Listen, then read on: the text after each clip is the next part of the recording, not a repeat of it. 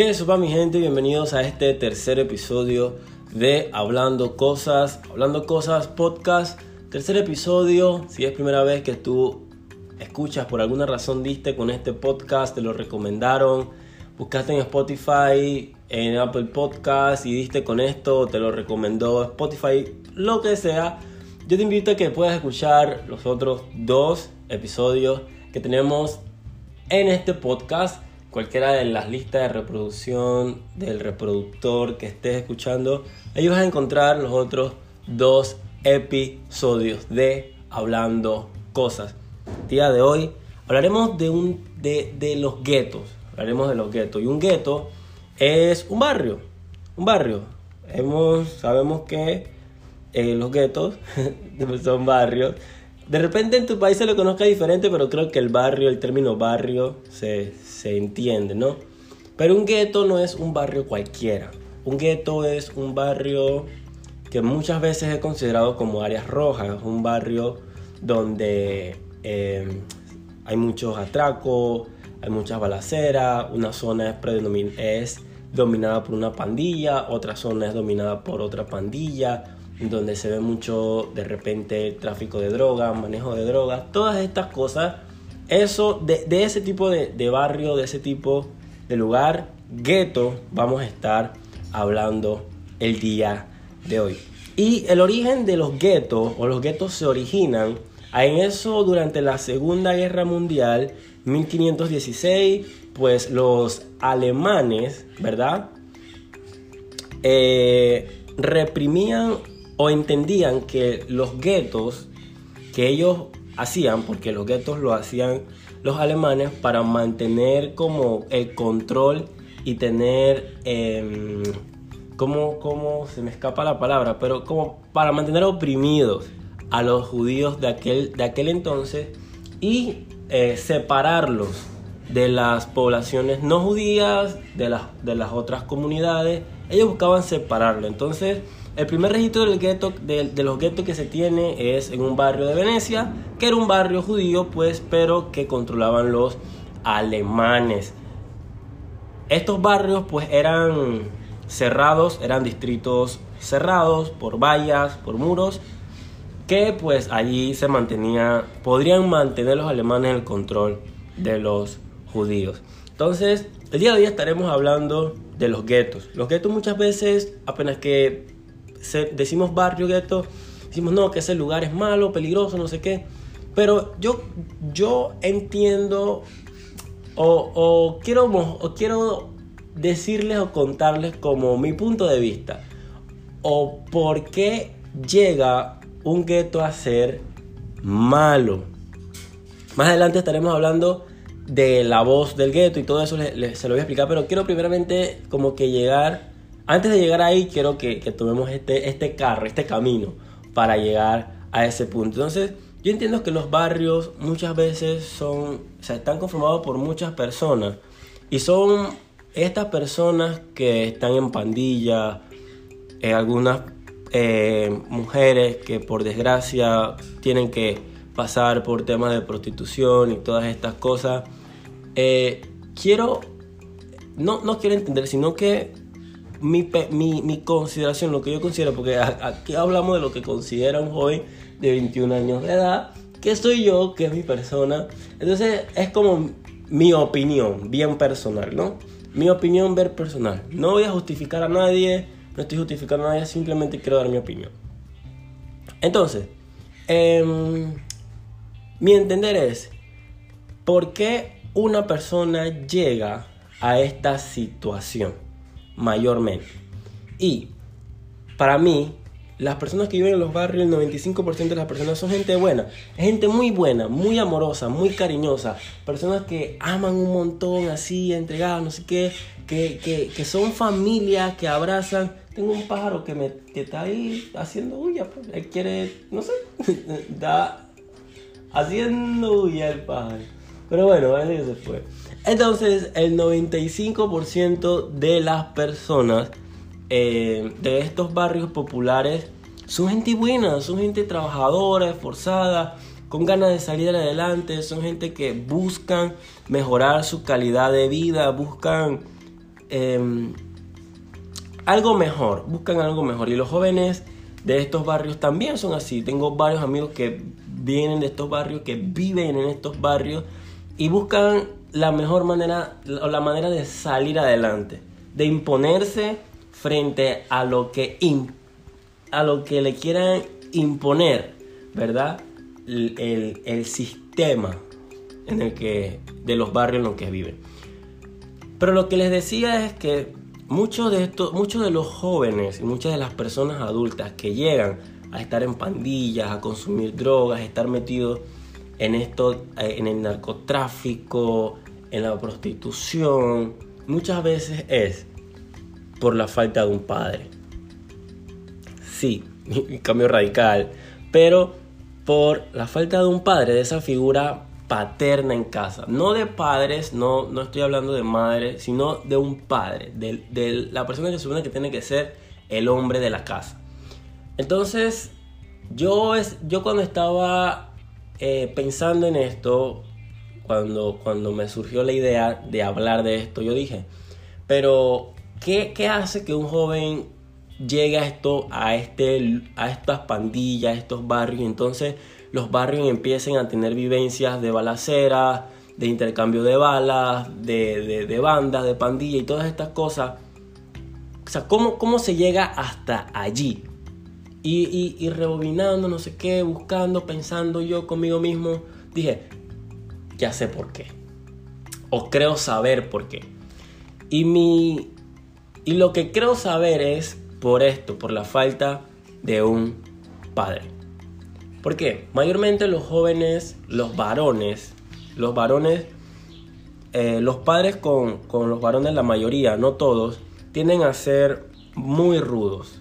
O muy así de tú eres un varón, tú no puedes llorar, tú no sé qué a ti yo no tengo que abrazarte, yo no tengo que decirte nada, tú sabes lo que tienes que hacer y ya tú eres un varón, compórtate como un varón, no sé qué.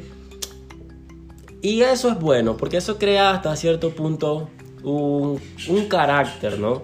Crea un carácter, pero muchas veces es el, los padres con esa mentalidad o con ese pensamiento, con esa idea, lo que hacen es eh, crear hombres eh, muchas veces reprimidos y hacen que los que los que sus hijos no no sientan esa confianza y por lo tanto no sientan como ese amor de ese padre verdad entonces eh, cuando cuando quise ir de al, al punto inicial de lo que yo considero que regresó el pájaro de lo que yo considero que eh, es el inicio de, todas estas pandillas eh, y bandas y todas estas cosas, es eso, ¿no?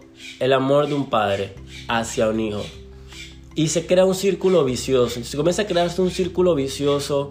¿Por qué? Porque, un porque dos, dos personas, dos, un hombre y una mujer, eh, tienen un hijo, de repente a muy temprana edad, no sé, mayormente en los barrios así, tienen un hijo a muy temprana edad, eh, los padres o, la, o si los padres de esa muchacha le dicen que no, no, no, cuentan con el apoyo de esos padres, tienen que irse, tienen que salir de, su casa, al, al, muchacho entonces le toca trabajar, le toca conseguir un lugar en donde estar y mayormente estas personas caen en los barrios populares, en los llamados guetos, porque son lugares en donde puedes vivir a un bajo costo, a un bajo costo y pero asimismo es el es el, la, calidad de vida, ¿no? Eh, eh, precariedad, son lugares en donde hay mucha, donde son muy miserables, el lugar, ojo, la estructura, la estructura del lugar, no las personas, sino en sí la estructura del lugar. Entonces, tú, entonces las personas, estas personas, entonces llegan a ese lugar y viven una vida, pues, de lo que hay, pues, o sea, comienzan a vivir conforme a lo que ven. Se llega un punto en el que el hombre, como es joven, como los dos, como ambos son jóvenes, eh, mayormente el hombre es muy cobarde como para hacerse cargo de, sus actos y de, de, sus, de la consecuencia de sus actos. muchas veces el hombre es cobarde y en estos casos más se van, dejan a, esa mujer con ese hijo y ahí esa mujer resuelve como puede y ese padre de vez en cuando que manda esa mensualidad, de vez en cuando si la manda completa, si, la si no la manda, y siempre es así. Entonces crece esta criatura que no tiene culpa, se crece esta criatura con el amor muy de su madre, pero, o sea, con el amor de su mamá, pero no, no con la, con la atención de su padre. No con la atención de su padre. Entonces, como crece sin la atención de su padre, comienza, comienza el niño a crecer y a crecer y llega un punto en la adolescencia en donde ese niño quiere atención. Y no puede que haya tenido toda la atención de su mamá, pero la atención del padre para ese niño es lo mejor del mundo. Que ese padre vaya a verlo jugar fútbol, a verlo jugar básquet, a desarrollarse en el área en el que se desarrolla, que vaya a su graduación, que esté en sus cumpleaños, todas estas cosas. Entonces, como el niño está, como ese joven está buscando esa atención, como está buscando la atención de ese padre, comienza a buscar y a tomar caminos, comienza a tomar caminos en búsqueda de la atención. Y en esos caminos que comienza a tomar, se comienza a encontrar con drogas, con amistades, entre comillas, que lo inducen a las pandillas, al alcohol, al desenfreno, a vivir una vida desenfrenada. Comienza a tener este tipo de amistades y comienza a involucrarse en esto, en este ámbito, ¿no? Entonces llega este muchacho tratando de, llamar la atención de su padre a este punto, crece, se convierte en un hombre y se repite el ciclo. Se repite ese ciclo. Entonces, no, y esto es un, paréntesis, no se acabará. El, problema de las pandillas y esto no se acaba o nunca se va a, o nunca se va a acabar, no se acabará, ni es exterminable encerrando a todos los pandilleros. Es una herramienta, pero mientras que tengamos hombres cobardes en nuestra sociedad, incapaces de hacerse cargo de su familia, esto seguirá y eso seguirá así por mucho tiempo. Entonces, como generación, si tú eres millennial, si tú eres de la generación Z, denominados los centennials, y las siguientes generaciones, procura si vas a tener una relación, un noviazgo, no sé qué, que esa sea la persona con la que tú vas a pasar el resto de tu vida. Esto es un, paréntesis. Y esa sea la persona con la que tú vas a pasar el resto de tu vida para que tú crees y enseñes y, tus hijos tengan una buena crianza y tú crees buenos ciudadanos, tú crees un buen esposo, tú crees un buen, un buen profesional, tú crees un buen estudiante, tú crees un, una buena persona, ¿verdad? Y de esa, esa es la única manera de acabar con ese ciclo. Cierro el paréntesis. Entonces, se repite el ciclo y se repite y se repite y se repite. Entonces, y comenzamos a denominar, sí, que son malos, que esa persona es mala, que no sé qué, que esto, que lo otro, que, que no, que, que mira lo que hace, que roba. Pero, y aquí entro en el tema, es la voz del quieto no es em, eso, esa maldad. No es esa maldad. Muchos, hay artistas que, que han narrado a lo largo de su carrera musical que provienen de estos guetos, que tienen vivencias, o sea, tienen vivencias que son, que no podemos decir que es mentira, o sea, no podemos tapar el sol con una mano. Han vivido balaceras, han vivido temas de droga, de narcotráfico, de esto, del otro, y lo han vivido. Entonces esa persona narran esa... Tienen esa narrativa o eso, esa vivencia la convierten en canción. Aquí en Panamá hay, hay un artista que se denomina así, eh, la voz del gueto. Entonces lo que él canta y, canta esas vivencias, ¿no? Canta esas vivencias que él ha tenido. Y yo dije, y, y, yo pensé en esto cuando, cuando estaba, cuando iba a empezar, cuando, cuando tuve la idea, ¿no? de hablar de esto por esa razón. Esa fue la razón de ser. Ese fue el nacimiento de la idea, ¿no? Entonces yo dije, Chuso, pero esa no es realmente la voz del gueto. La voz del gueto no es si te cojo en la calle, te la meto, no sé qué, tengo, tengo una pistola, tengo una 9, tengo una AK, tengo no sé cuánto en el techo, debajo de la cama. Eso no es la voz del gueto. La voz del gueto realmente es el deseo incansable de ese joven que, se, que, que crece y de ese adulto que creció, del el deseo incansable de tener la atención de un padre, el, el, abrazo de un padre, las palabras que le digan a ese joven, me siento orgulloso de ti. Por cuanto nunca tuvieron ese, ese, ese abrazo en su casa con sus padres, lo fueron y lo buscaron afuera. Y afuera entonces le hicieron creer que eso era lo que él necesitaba. Y ahora, ¿cómo tú pagas? ¿Cómo, ¿Cómo tú pagas cuando una persona te da atención? Tú eres recíproco con eso. Cuando tú recibes atención, tú eres recíproco. Y tú estás en el lugar en donde tú te sientes que, eres atendido, que tienes la atención de la persona, en, en donde te sientes querido, abrazado, en donde te sientes bien. Entonces, esa, la voz real del gueto es una voz que, que, que, que, que las personas en las pandillas, en los barrios gueto, que he dicho un montón de veces ya, han silenciado. Esa voz de su corazón que grita por un abrazo verdadero y sincero.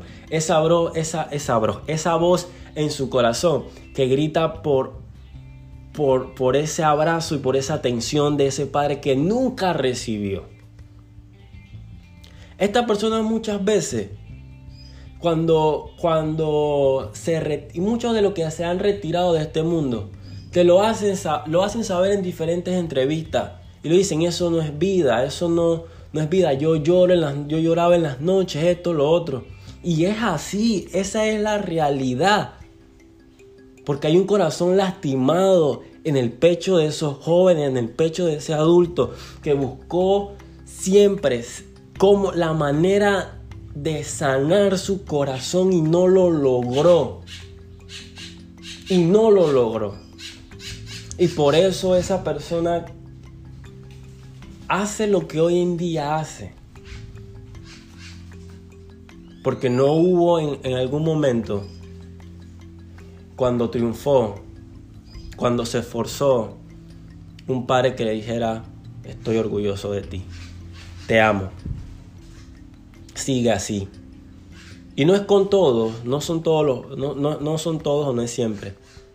Pero muchas de las, mucha, la mayoría es, es eso lo que ocurre. Es eso lo que pasa. Y tenemos entonces pandillas llenas y llenas y se siguen llenando y siguen creciendo a causa del amor de un padre. A causa del amor y de las palabras de una madre. Hay excepciones en los que el joven crece bien, no sé qué, pero se intuye en ese camino. Pero yo estoy hablando de los que no. Yo estoy hablando de los que no tuvieron la suerte o no tuvieron ese, ese padre en casa.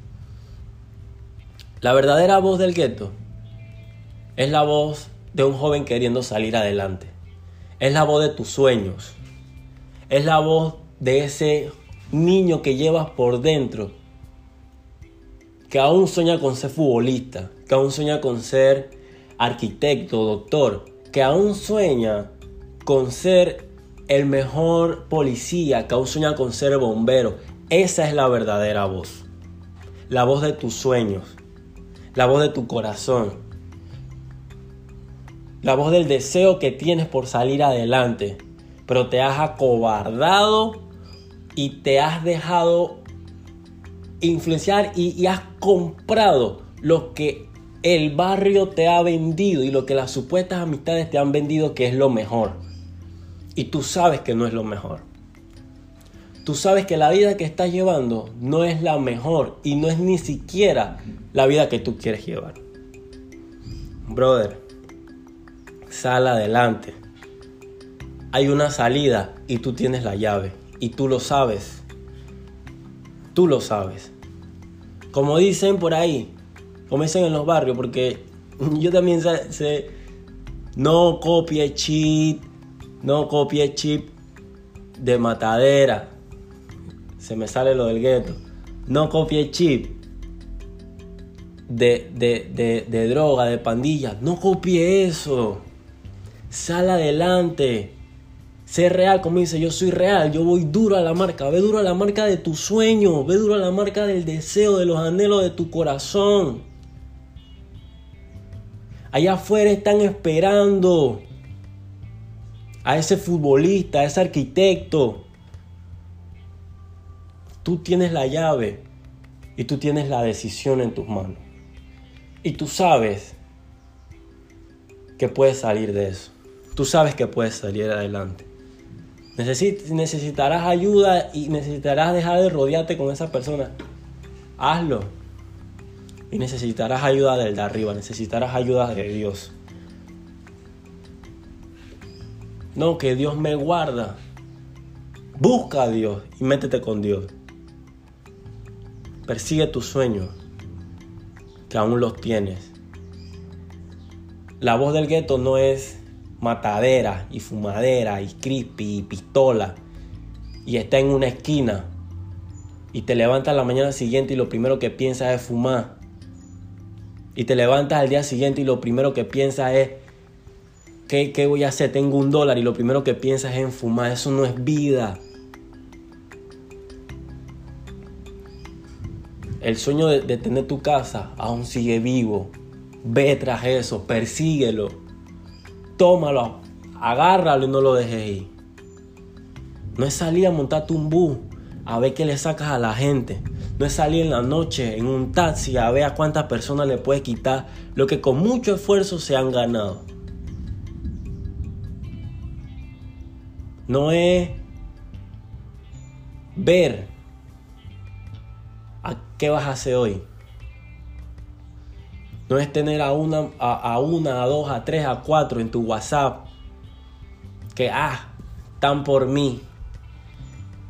No.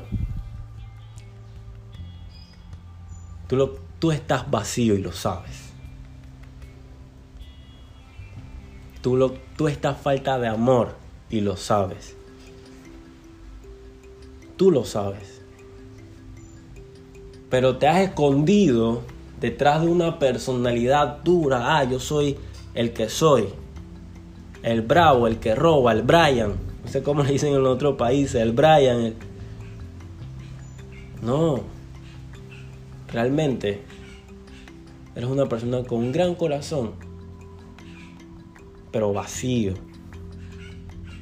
Que por estar en los lugares, por, por ir a los lugares incorrectos y, y por dejarte abrazar